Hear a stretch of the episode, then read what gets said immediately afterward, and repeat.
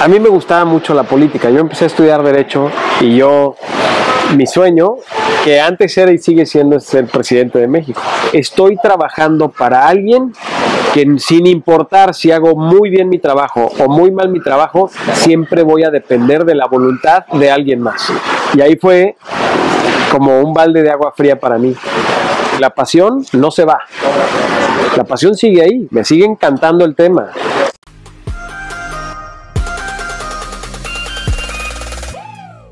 Emprendedoras y emprendedores, bienvenidos a su podcast de 0 a 100.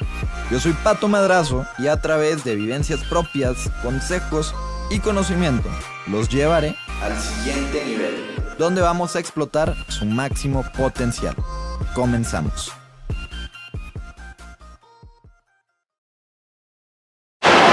Hola, hola mi gente emprendedora, bienvenidas y bienvenidos a un episodio donde tengo hoy a un gran, gran invitado, un gran amigo que me esperó hoy después de ciertos problemas técnicos y agradezco mucho que no haya habido ningún problema. Jorge, muchísimas gracias, bienvenido. Al contrario, muchas gracias, mi pato. Encantado.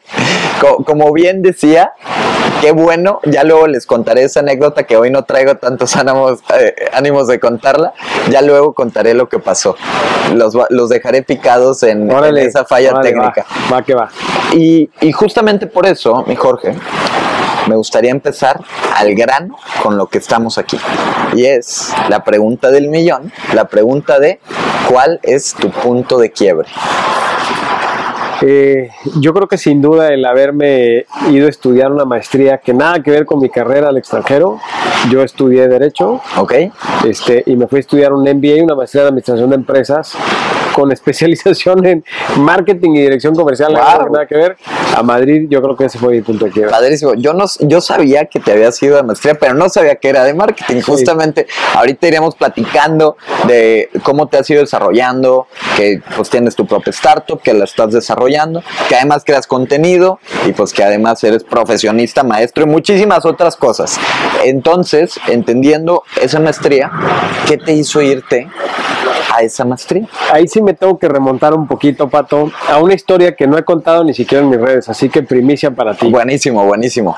Eh, a mí me gustaba mucho la política. Yo empecé a estudiar Derecho y yo, mi sueño, que antes era y sigue siendo ser presidente de México. Y, y, entonces me metí a la política y me dediqué mucho tiempo a trabajar para el gobierno federal, al gobierno estatal, al gobierno municipal. Y la verdad es que ya cuando me casé, nos fuimos mi esposa y yo a vivir a la Ciudad de México, que yo, donde yo trabajaba. y, y hubo un par de cosas o experiencias que no me gustaron. Y la verdad es que podría profundizar en ellas, pero creo que se vuelve un tema bien complicado porque eh, pues temas, temas de lo que verdaderamente pensamos que es la política, ¿no? Que si corrupción, que si hay mucho ahí de influencias, etcétera. Pero mi resumen fue: estoy trabajando para alguien que sin importar si hago muy bien mi trabajo o muy mal mi trabajo, siempre voy a depender de la voluntad de alguien más y no de mis resultados. Okay. Y la verdad es que eso me tenía bastante intranquilo. Así que empecé a buscar trabajo en despachos, ¿no? De abogados, en consultorías. Eh, ¿Esto como a qué edad fue más o menos, Jorge? Nada más para plantearlo. Te puedo decir que 27 años, 26, 27, ya tarde. O sea, eh, Sí, sí, pues 27. después de haber llegado de la maestría, o esto fue antes. Ah, no, esto fue antes. Antes de maestría. Sí. Este, estudié una primera maestría en corporativo y luego una segunda maestría que fue cuando fue mi punto de quiebre. Y entonces, estando en el gobierno, yo me, entra esa, esa inquietud y coincido en una boda de uno de mis mejores amigos. Okay. Me sienta en la mesa de su familia y estaba una de sus primas que resulta ser la directora jurídica corporativa de uno de los despachos internacionales más grandes del mundo aquí en México. Este, me sienta con ella y yo platicando en la boda con ella, no sé qué, le digo, oye, este, pues me gustaría cambiar de chamba y cómo ves, me, me contratarías en el despacho. La verdad es que tengo, Pato, muy buen currículum, o sea, no es por echarme modestia aparte, he sido siempre muy estudioso, ya tenía maestría en corporativo, tenía experiencia en gobierno, me había tocado hacer leyes, interpretarlas, cabildearlas, o sea, tenía un perfil que yo entendía que era un perfil muy atractivo. Recuerdo perfectamente que entre dos cubas, con mucha firmeza me dice, la verdad Jorge, no te contrataría. Wow. Y ahí fue como un balde de agua fría para mí. Y la verdad es que con astucia, en vez de ponerme todo triste, le pregunté, ¿y por qué no? Y me dijo, porque fíjate que a mi opinión, los perfiles que salen del sector público son perfiles apestados. Me acuerdo de la palabra perfectamente. Y yo, ¿cómo que apestados? Pues si traes un know-how de, del gobierno, etcétera. Dicen, pues sí, pero tú te quieres salir de ahí este, y no traes un perfil empresarial, yo no quiero que me grilles a mi equipo. ¿Sí? O sea, como que empezar a meter esas prácticas al interior de los equipos. Mañas, por así decirlo. es. Ok.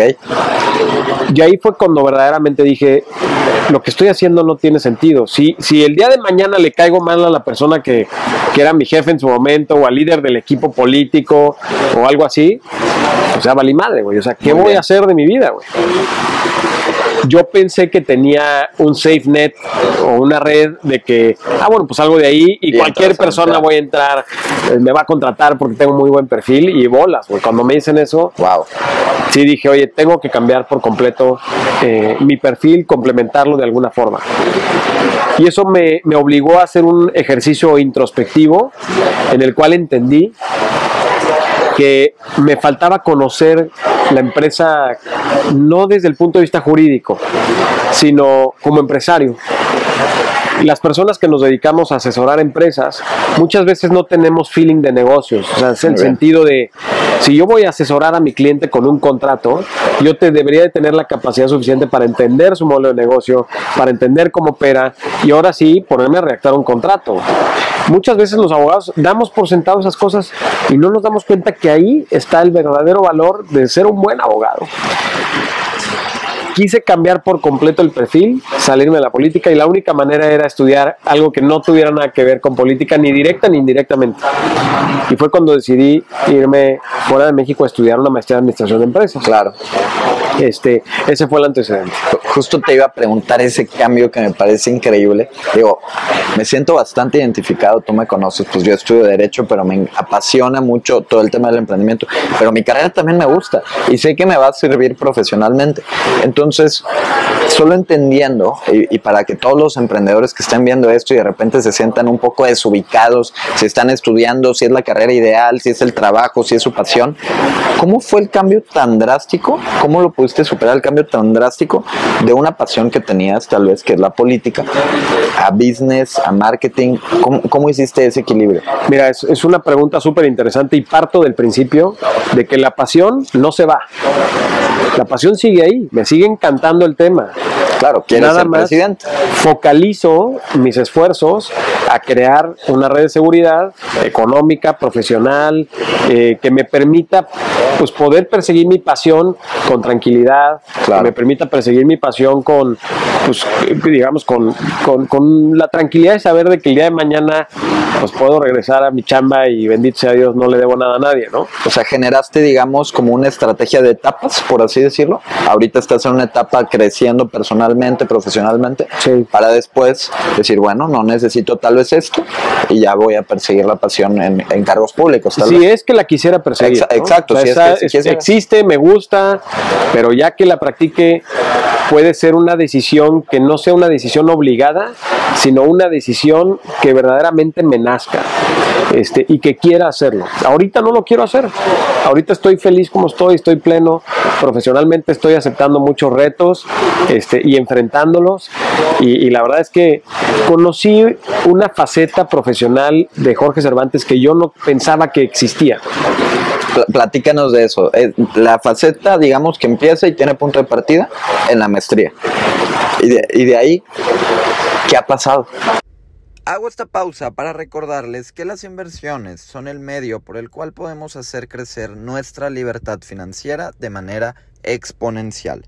Es muy importante invertir solo con plataformas y brokers que sean seguros. 100% fiables y que te apoyen en caso de cualquier problema. OctaFX Forex Broker es un broker global con más de 11 años de experiencia y trabaja en más de 100 países de todo el mundo. OctaFX tiene las mejores condiciones de negociación en el mercado, no hay comisiones y no hay cargos ocultos en los retiros y depósitos. En la app de OctaFX Trading, de muy fácil uso, puedes practicar una cuenta demo, participar en concursos y tener siempre el apoyo del equipo de OctaFX. Si te registras con el código promocional Madrazo, obtendrás un beneficio de 100% que duplicará tu primer depósito por lo que 100 serán 200. Es un muy buen comienzo. Consigue el enlace en el pie de foto de mi video y disfruta del comercio. La verdad es que, Pato, yo empecé a emprender a los 31 años. Yo cumplí 30 años en la puerta de Alcalá. No tenía nada, güey.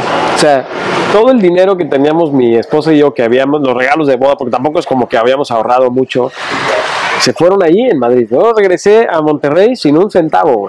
Lo apostaste todo. Lo aposté todo a cambiar. Este, y fíjate cómo son las cosas. Estando en Madrid, justo por a unos meses de acabar, recibo una llamada de, mi entonces jefe y me dice, oye, tengo una posición para ti, es una posición mejor. Y era para mí muy atractivo. Imagínate, no tenía un centavo por regresar a, algún lugar con chamba asegurada, algo que sabías hacer y, y con una lana bastante buena. Claro. Pues güey, era una súper tentación. Y ahí le reconozco y agradezco mucho a mi esposa Paola que me dijo, nos venimos para cambiar, no regresamos a lo mismo. Wow. prefiero comer tamales o lo que haya o frijoles, pero no regresamos porque para eso venimos, a, empezar de cero. Y así fue. Eh, regresamos a Monterrey literalmente sin nada, sin ningún tipo de dinero de ahorros a emprender mi negocio con mi esposa embarazada de tres meses de mi primera hija. Entonces, cuando un emprendedor llega y me dice, es que estoy esperando el momento ideal para empezar mi negocio, yo siempre le digo, es que ese momento ideal nunca llega. Es hoy. Es hoy, es ahorita, es cuando nace, cuando, cuando te nace hacerlo.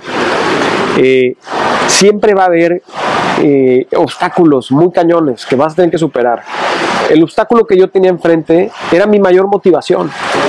Era el reto de poder sacar adelante a mi familia, empezar de cero y ahora sí construir algo para mí, para mi patrimonio, para el patrimonio de mis hijas.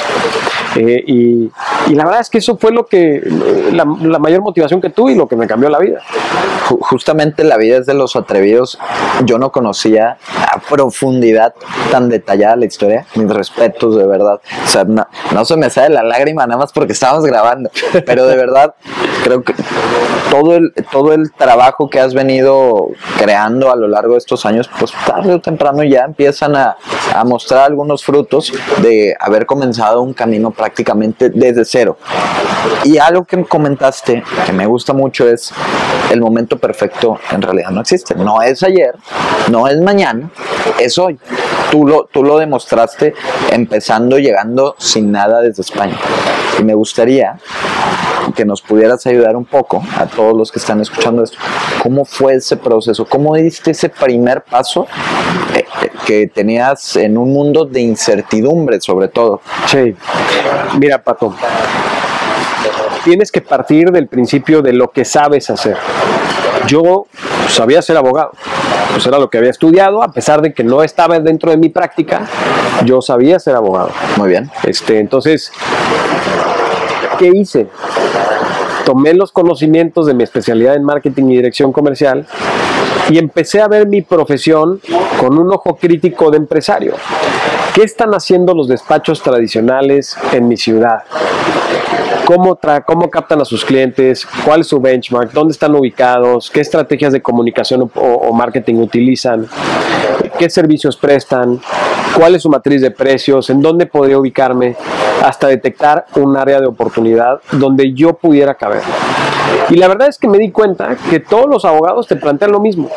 Yo te ofrezco servicio personalizado, te ofrezco especialidad, Muy bien. te ofrezco eh, una atención como te mereces como cliente. Y entonces el valor diferenciador se vuelve una batalla de precios, porque si todos ofrecen servicio personalizado, si todos ofrecen especialidad, pues se vuelve a... Credibilidad, y- y- digamos. pues sí, llegas al punto de, quiebre de, de, de tengo que mejorar mi precio, porque yo no puedo generar la credibilidad habilidad te la van dando Yo los- llevo años sin ser abogado, güey. Entonces, mi curva de, de ganar mi credibilidad está a 20 o 30 años eh, en- de distancia, ¿no? Claro. Entonces se vuelve una batalla de precios entre los abogados que queremos emprender nuestro propio despacho. Y al, principio sí te prostituís un poquito y cobras lo que, lo que, lo que te dan, ¿no? Este, pero empiezas a ver dónde existen áreas de oportunidad. Y lo que me quedó absolutamente claro es que yo quería llegar a Monterrey y ofrecer como valor diferenciador de mi marca, de mi despacho, el tema de la tecnología. Entonces yo dije, ¿qué es lo que me va a permitir que un prospecto de cliente pueda abrirme la puerta con interés? Si yo llego y le digo, presto servicios legales corporativos, de contratos o de registros de marca, me va a decir, pues muy bien, seguramente ya lo tengo cubierto o tengo una lista de 10 compadres que, que- que conozco que son abogados y que me pueden dar esos servicios. Y entonces ahí fue cuando encontré, pero yo te ofrezco tecnología. ¡Pum! Eso fue lo que abrió mi mente. Entonces me puse a trabajar en cómo puedo integrar procesos de tecnología que me hagan más eficiente, que me permitan bajar mis costos y sobre todo que a mi cliente le traigan un beneficio.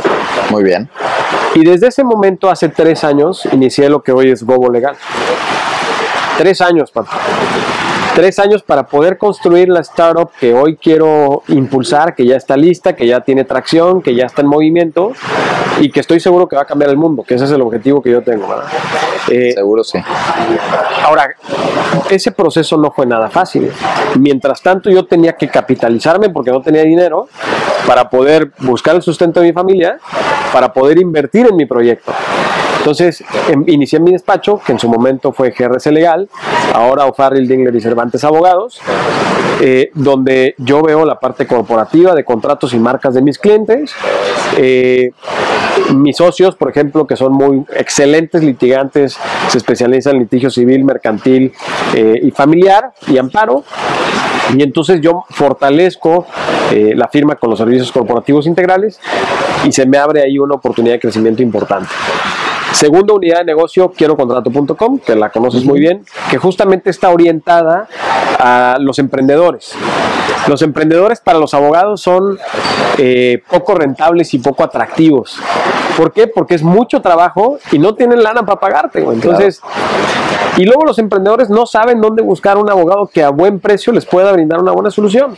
Y creo quiero contrato.com, que es un marketplace de servicios legales donde pueden solicitar desde ahí un contrato, un registro de marca a un excelente precio. Y eh, todo eso va aparejado con Gobo Legal, que es una plataforma que automatiza el proceso de generación de contratos de firma electrónica y su posterior gestión en una bóveda digital.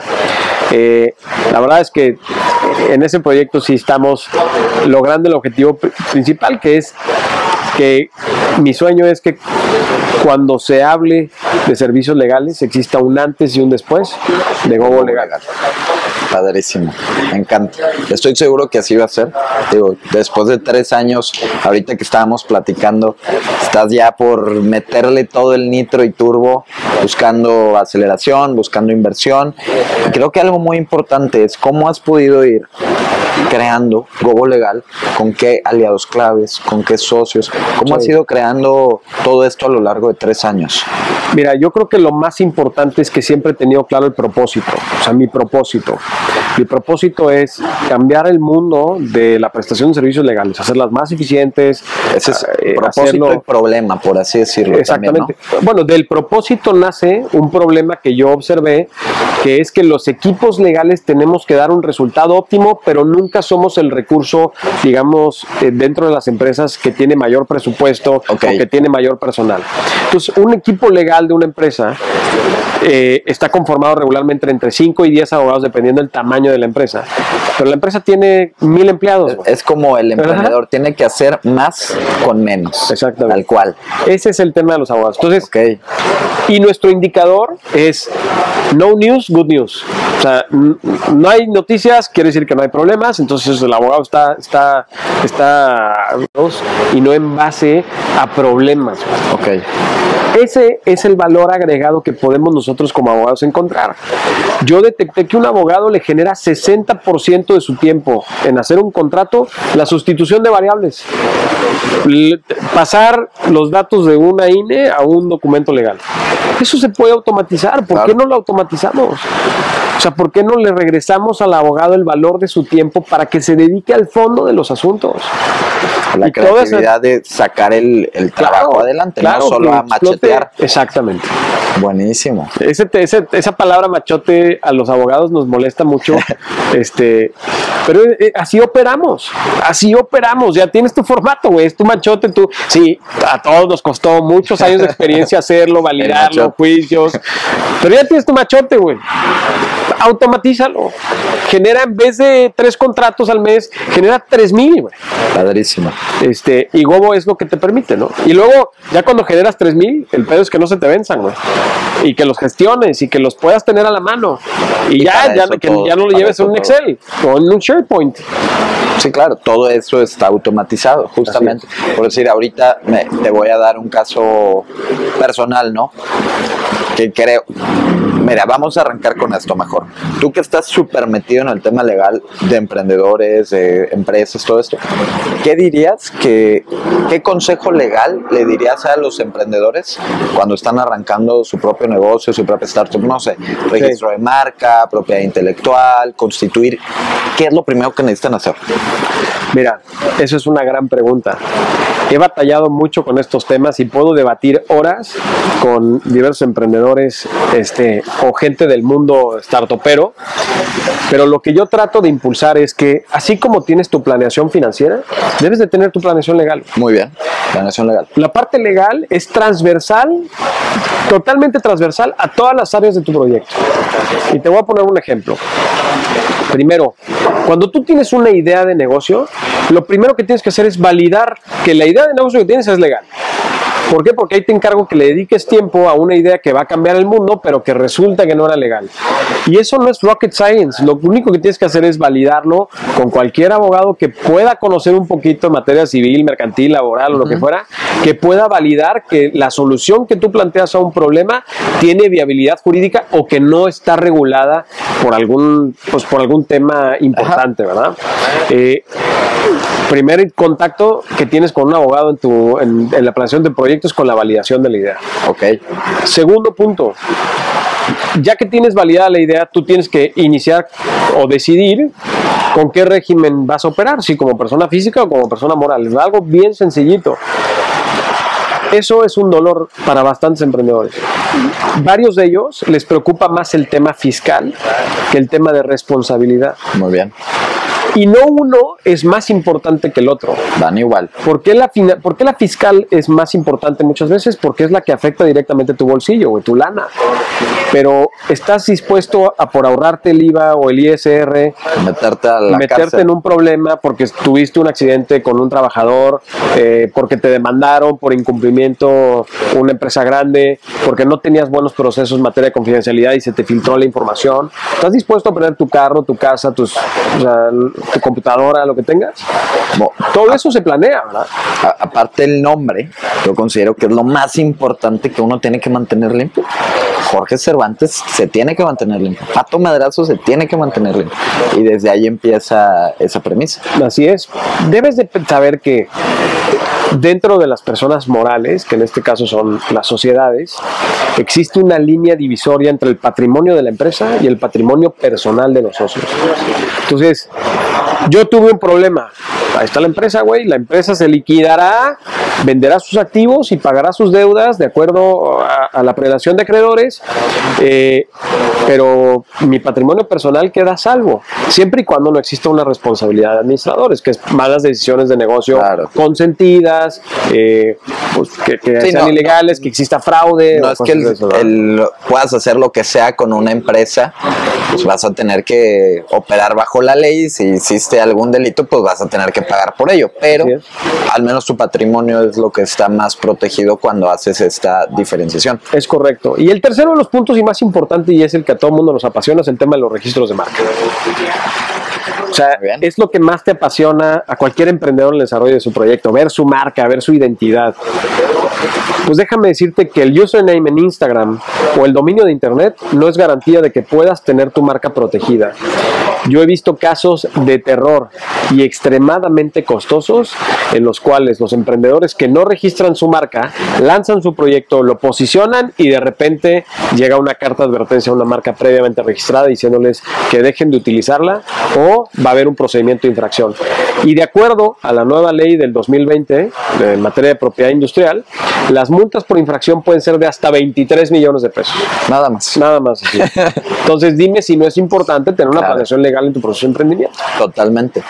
Digo, yo como emprendedor no, nunca había escuchado 100% sincero esta parte de estrategia legal llevarla acompañada de tu estrategia fiscal, pero me parece lo más, eh, y también con acompañada del modelo de negocio, todo eso es, pues, es lo más certero, es irte preparando sobre todo para futuras ocasiones, rondas de inversión, problemas que puedan suceder y tener todo bien estipulado. Mira, Pato, recuerda que lo que hagas hoy va a ser determinante para lo que venga en el futuro. Y en materia legal no deja de serlo. Si estás pensando tú crecer tu negocio, los problemas legales que hayas previsto hoy van a garantizarte el éxito de tu proyecto futuro. Sin duda. Hay gente que te dice que lo hace al revés, que tú dale, vende, no sé qué, y luego corregimos. No, cabrón. Lo que te va a costar corregir ese tema, cuando puede ser tu estrategia preventiva, incluso mucho más barata que, lo que, o sea, que cualquier tema correctivo que tengas que hacer hacia atrás. ¿Hay, ¿Hay alguna forma, Jorge, en la que tú ahorita actualmente en Gobo Legal puedes apoyar a los emprendedores? Sí, lo puedo hacer, pero no por medio de Gogo. Lo puedo hacer por medio de quierocontrato.com o por medio del despacho. Ese es un tema importante. Muchos emprendedores no le entran de lleno al tema legal porque piensan que los abogados somos bien pasados de azteca con el tema de los costos es una fama bien ganada, ¿eh? no te digo que, que, no sea así, la verdad es que a veces nos pasamos. Pero también quiero decirle al emprendedor que existen alternativas de abogados que te pueden incluso dar asesoría totalmente gratis. Aprovechalo. Y si no es que gratis, por un costo bastante accesible. ¿Por qué? Porque hay abogados que le estamos apostando a los emprendedores, que estamos apostando a crecer con ellos, porque nuestro prestigio se va a tardar 30 años si queremos aspirar a las grandes.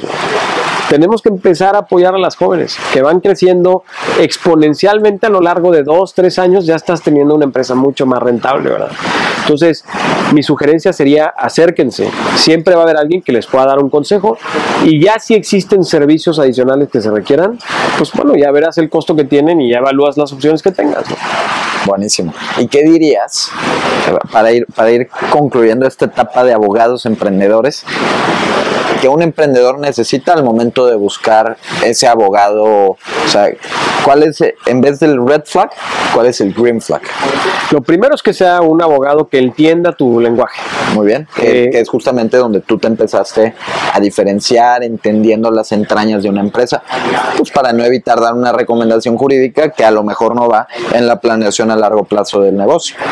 Cuando el abogado no entiende tu negocio y se lo tienes que repetir una y otra vez para que te cache la idea, Bye, busca otro, güey. Muy bien. El abogado tiene que ser capaz de entender tu idea en un pitch de inversionista. Literalmente con eso. O sea, agarrarle la onda. Oye, me pichas tu idea.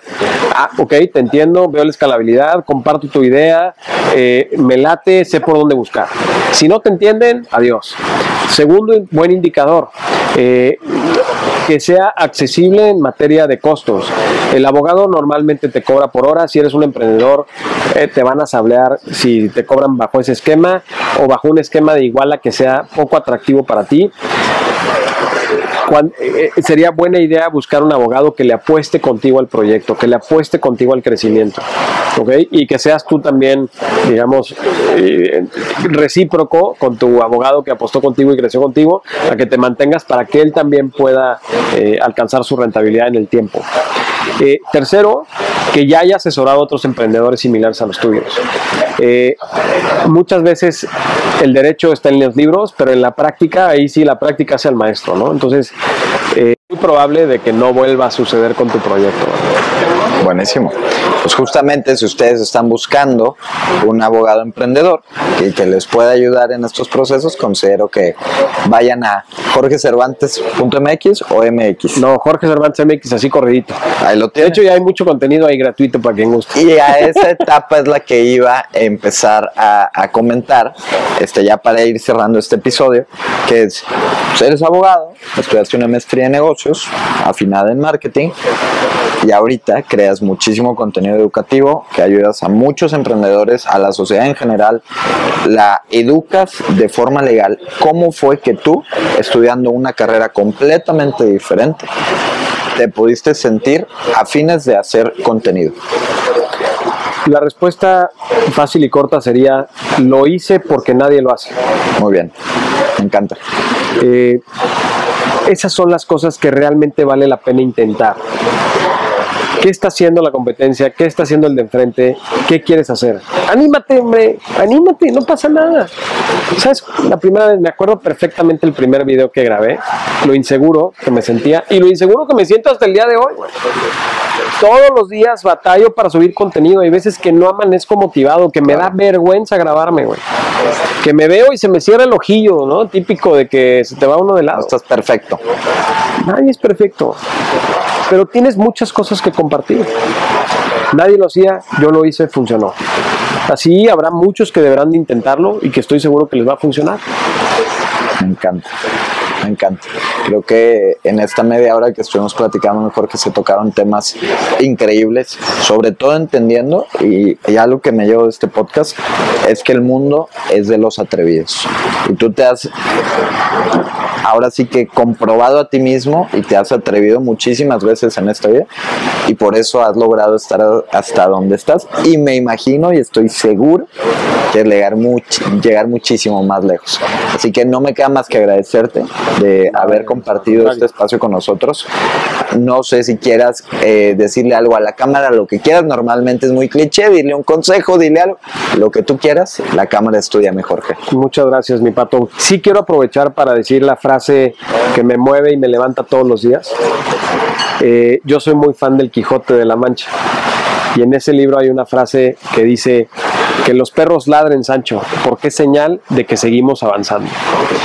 Siempre va a haber gente que te va a querer tirar de un lado a otro, que te va a querer desmotivar.